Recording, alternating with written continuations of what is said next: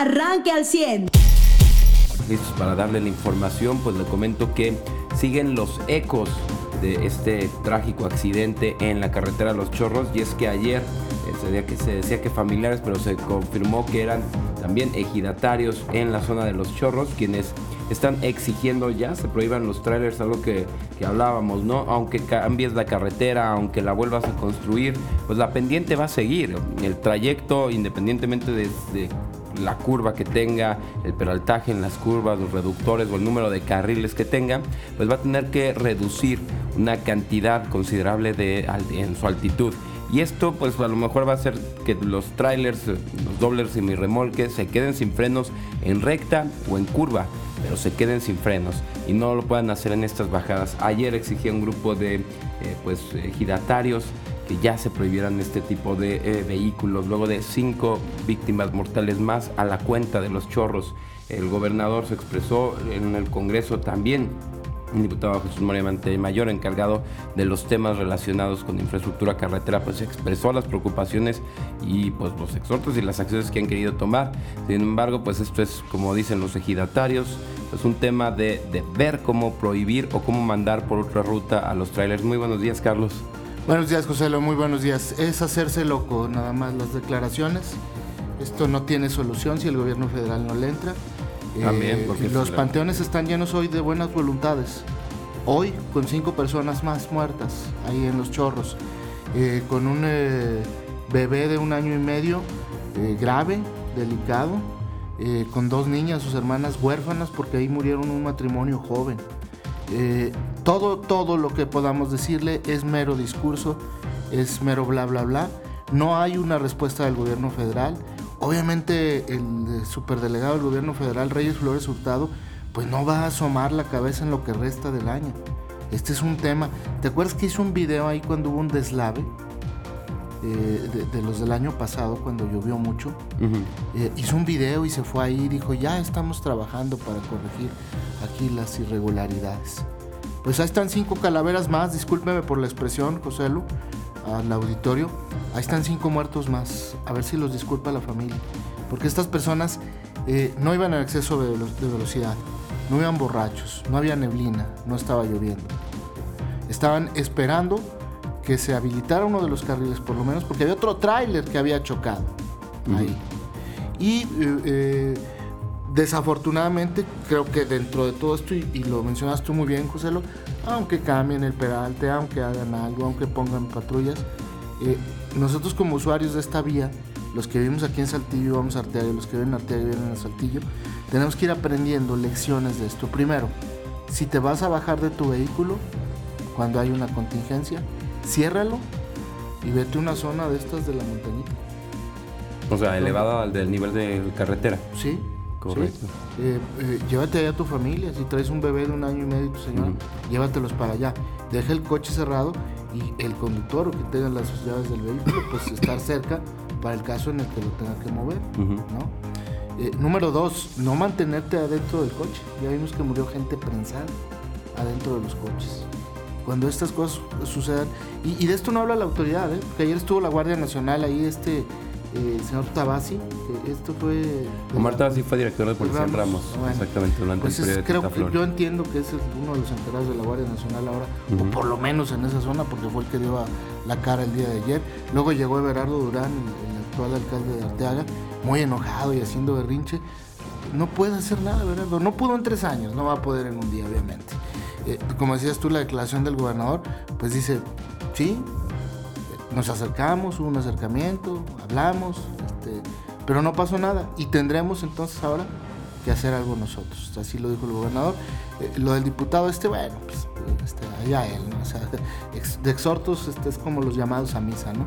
Eh, unos los atienden y los otros no los atienden. Sí, pero sí, sí estoy de acuerdo en que, a ver, si ya te están exhortando todo el Congreso, tú que eres de Morena y tienes relación con la SST, es el que deberías decir, oye, no puedo quedarme cínicamente con brazos cruzados. O sea, lo tengo 20 años y he escuchado exhortos y exhortos de los 57, de los choros, y no ha pasado nada.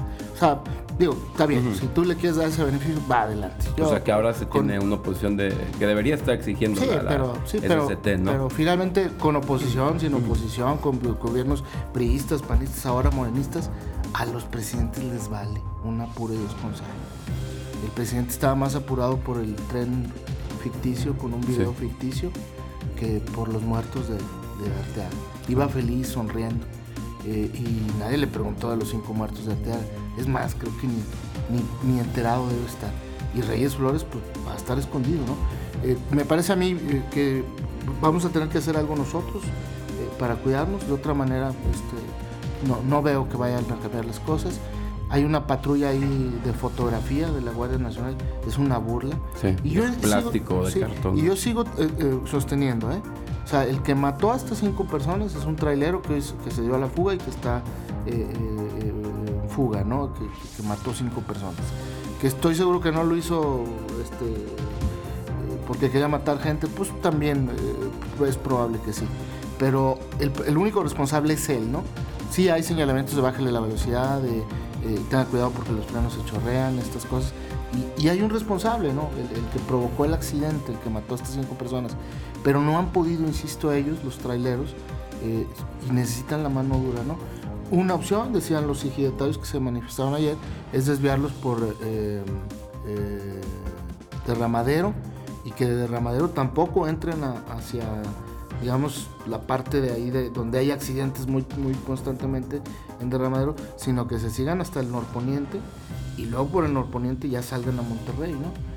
Esto sería mucho rodeo y obviamente pues eh, seguramente los transportistas van a tener más poder que los ciudadanos. Pues esto implicaría eh, no solamente en tiempo, sino en, en costos pues subirle un, 15, un 8, un 10% más del eh, consumo de combustible para los transportistas.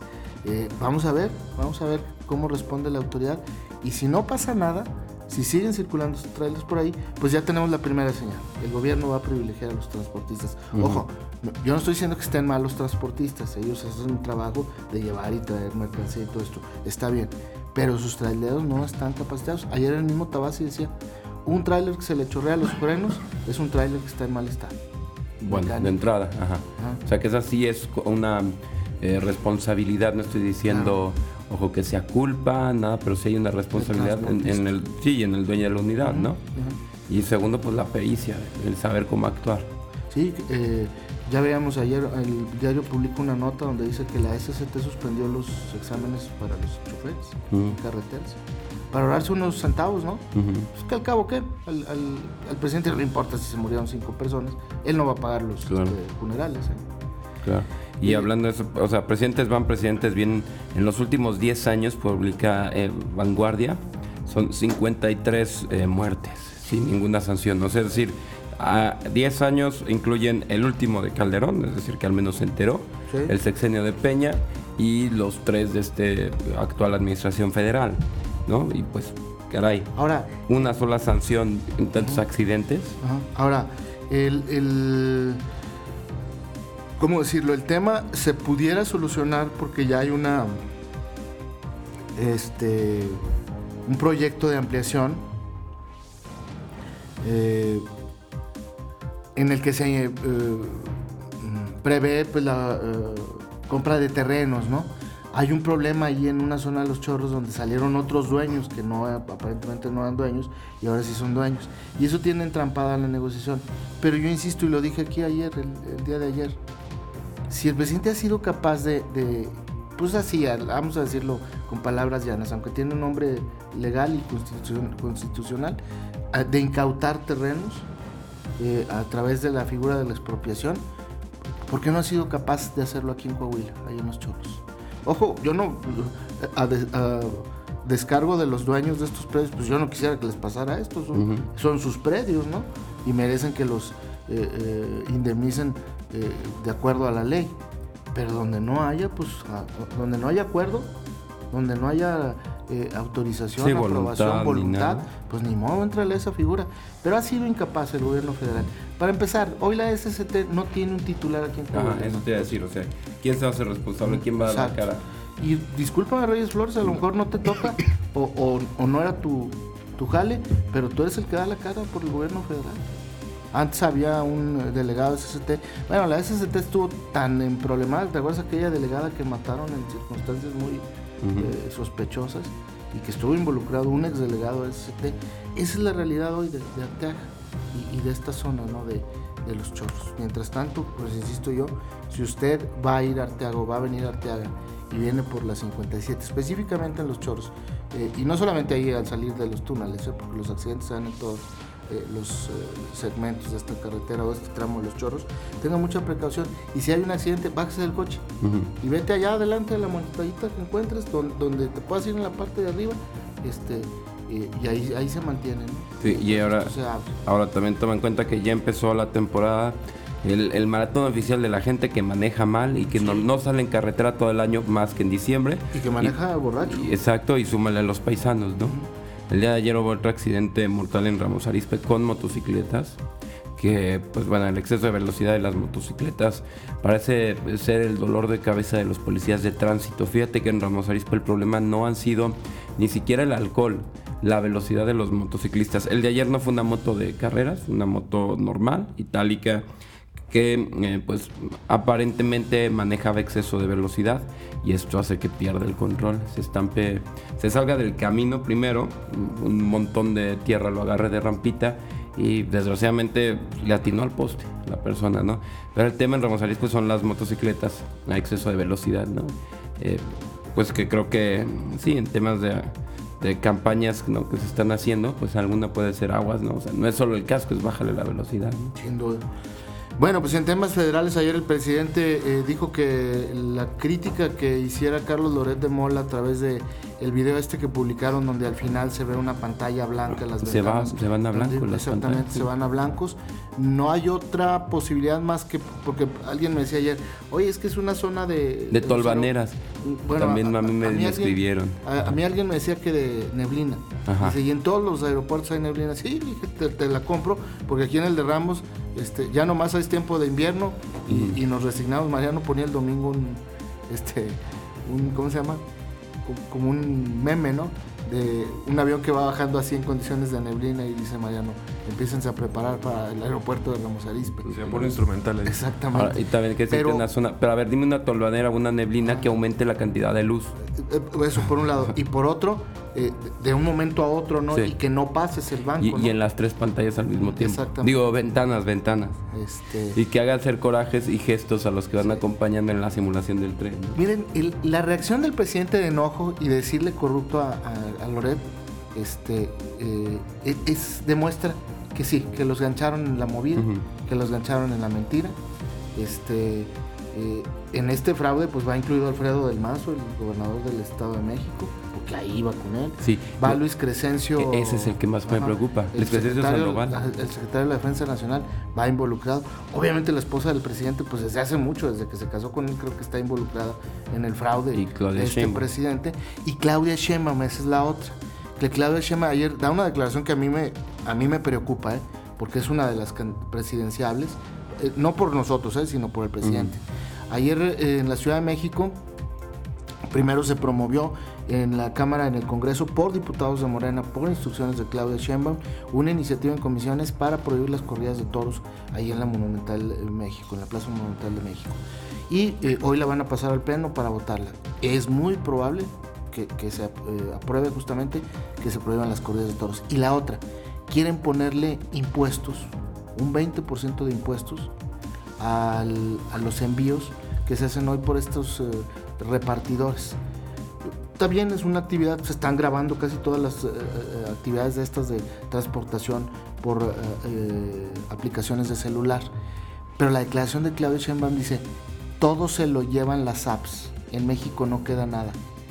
Discúlpeme señora Sheinbaum que le diga ignorante y que si usted pretende dirigir este país, lo piense dos veces porque no sabe usted de lo que está hablando.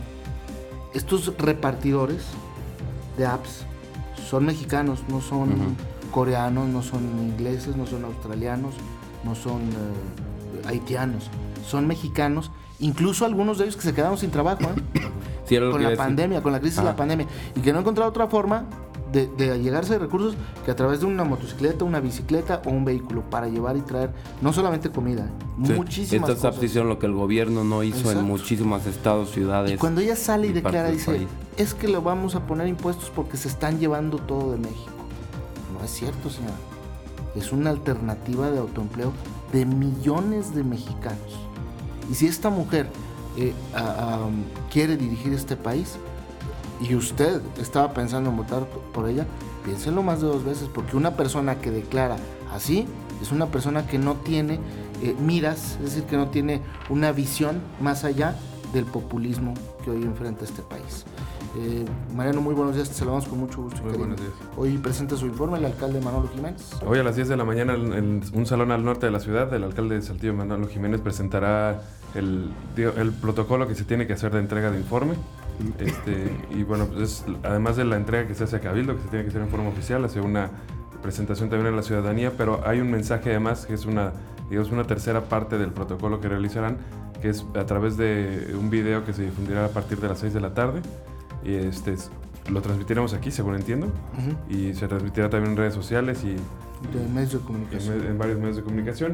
Y este, ¿qué es lo que complementará? Digo, por si.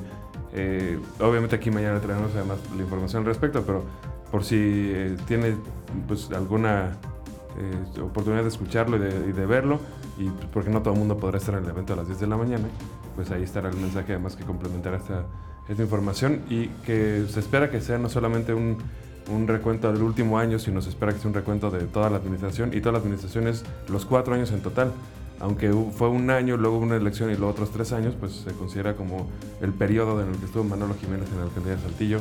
Para este resumen de pues, la, la recepción de la ciudad en qué términos estuvo y la entrega de la ciudad en qué términos queda, que eso es algo muy relevante y que pues, tendrá que haber una continuidad en algunos aspectos que los ciudadanos ya lo han pedido, que la próxima administración municipal de Chema Fraustro ya lo ha percibido también y lo ha señalado varias veces, que por ese lado al menos tenemos la tranquilidad como ciudadanos de, de qué aspectos se están tomando en cuenta, dónde se escucha la voz de la gente, qué temas son eh, este, inamovibles en cuanto a que las autoridades no van a quitar el dedo del renglón como seguridad, como salud, como eh, crecimiento económico y pues qué aspectos también tendrán que tener una, pues, una mayor transformación o un mayor impacto, incluso con esto costando pues a lo mejor el gusto de la gente o trayendo broncas con algunos grupos, pero que son necesarios para hacer transformaciones de fondo en esta ciudad, como mejorar el transporte público, como mejorar algunas condiciones también de vialidad, que en fin, pues la gente tendrá que eh, acostumbrarse a otras cosas como se ha hecho en otros momentos, aunque eso genera después, eh, aunque en el momento se generen inconformidades, después se generan soluciones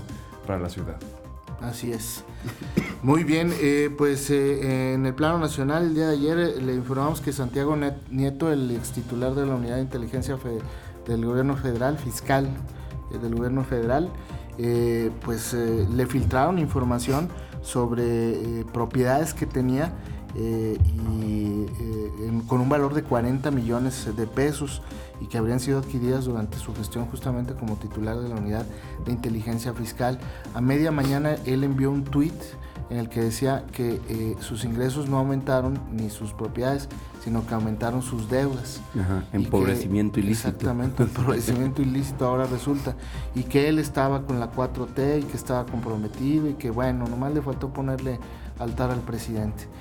El golpe es durísimo para Santiago Neto.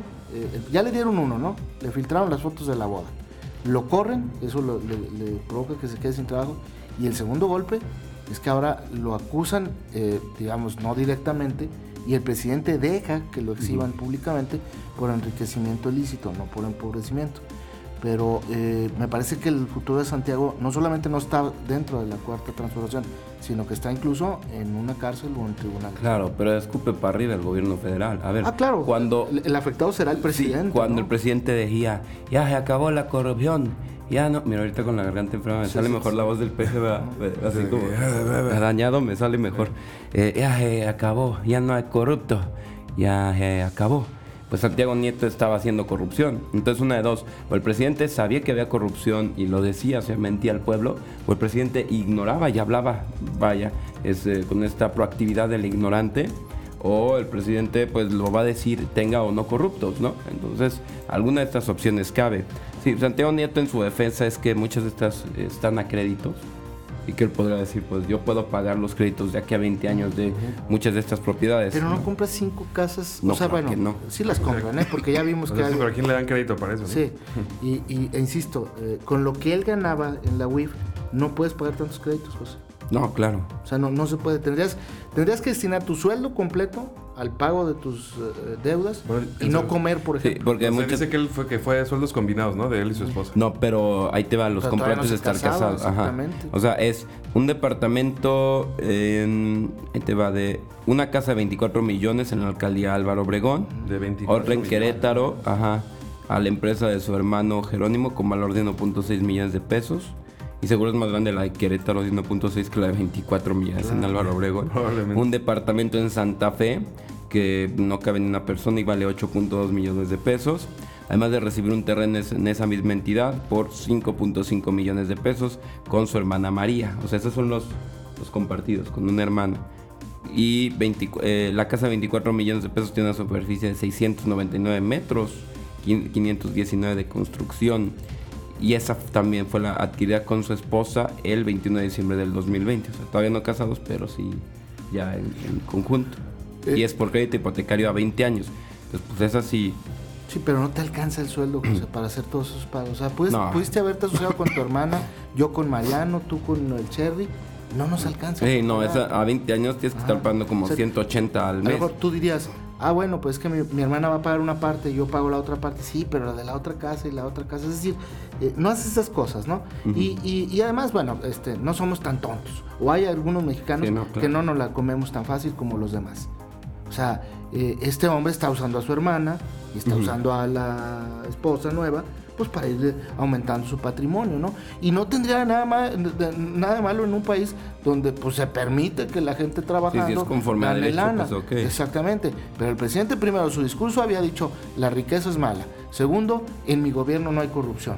Tercero, pues el más corrupto parece que era el que combatía la corrupción dentro de la unidad de inteligencia fiscal. Y este es un golpe, como José lo decía, pues para el presidente. Ayer en la mañanera le cuestionan esto al presidente y el presidente dice, son ataques, este, me quieren desprestigiar y les voy a pedir a los, a los reporteros que no hablen de esto por la sucesión presidencial. O sea, pues entonces, ¿de qué quiere hablar, presidente? Eh, tenía usted dentro de su gabinete una persona pues corrupta porque usted lo está aceptando, ¿no? Y en su discurso es una cosa, pero en la filtración de la información. O la otra puede ser, es que el presidente se le salió de las manos y adentro de su grupo pues están pegando los unos con los otros. A mí me suena esto de Santiago Nieto a que apoyó a alguien que no tenía o debía apoyar. A mí me suena eso. Pero bueno, pues de estos temas y más le vamos a platicar. Eh, hoy empieza, no, mañana empieza la liguilla, así como tú lo habías planteado, José, jueves y domingo. Así será. Eh, el jueves el Atlas eh, visita a León, allá en León, Guanajuato, y luego el, domingo eh, el Atlas recibirá a León. Mi pronóstico, así, sin ver los partidos, porque además no los voy a ver, es que el Atlas será campeón. Me parece que todo está puesto en la mesa para que así sea. Si es al revés, pues bueno, este, me tragaré mis palabras. ¿Algo más que comentar, jóvenes, antes de la pausa? Pues sí, digo, yo eh, de todo el montaje también destaco esto, ¿no? A ver que ya esté participando en un montaje con el presidente, en caso de haberlo sido, el titular de la Sedena, Luis Crescencio Sandoval. Otro montaje. Eh, sí, pero sería una, comple una comple eh, perdón, complicidad de ese tamaño y una subordinación ya de la Sedena al presidente es alarma en cualquier país. Claro. Cosas que nada más veíamos antes en países africanos que estaban a tres minutos de golpe de Estado o de eh, caída o de invasión de grupos X.